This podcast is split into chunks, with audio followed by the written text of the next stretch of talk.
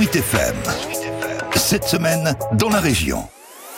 Cette semaine en Loire-et-Cher a vu l'arrivée à la tête du conseil départemental un nouveau président. Philippe Gouet a été élu par ses pairs jeudi matin et succède ainsi à Nicolas Perruchot. Mais il l'a emporté par la plus courte des majorités, à 16 voix contre 14 pour le modem Stéphane Baudu, ce qui ne l'empêche pas d'afficher sa satisfaction. Je suis bien entendu très heureux d'être élu dès le premier tour. Je remercie euh, mes collègues qui m'ont porté à cette présidence et deux autres euh, collègues qui ont rejoint notre position et notre politique que nous souhaitons mettre en place au niveau du conseil départemental pour la prochaine mandature. Et pour rallier les deux voix manquantes à la conservation de la majorité au département, l'UPLC a rallié le binôme de la gauche romorantinaise, Bruno Arnois et Tania André. Cette dernière qui a aussi rendu cette semaine son mandat de conseillère régionale derrière François Bonneau. En faisant ce choix-là, on fait le choix du camp du respect. Vous savez tout ce qui s'est passé à Romorantin. Cette campagne a été euh, terrible, calomnieuse, injurieuse. Et je ne me voyais pas aujourd'hui, dans le respect de ces électeurs du canton de Romorantin, rallier M. Baudu qui a soutenu notre adversaire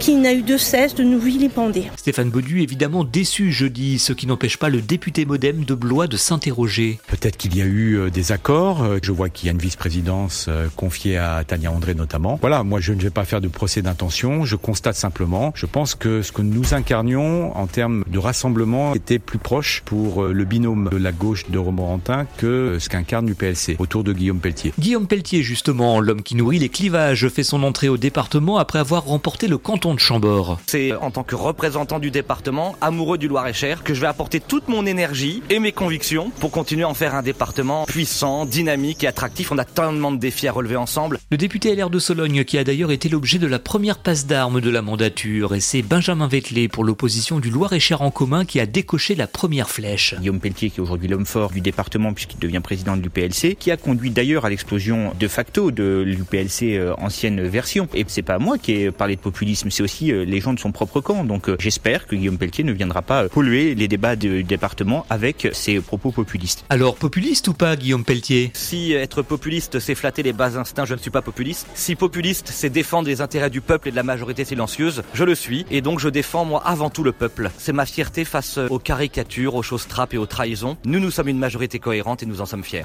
Voilà en tout cas qui donne le ton d'une mandature qui s'étirera sur 6 ans et 9 mois. En attendant, la prochaine session se tiendra le 19 juillet.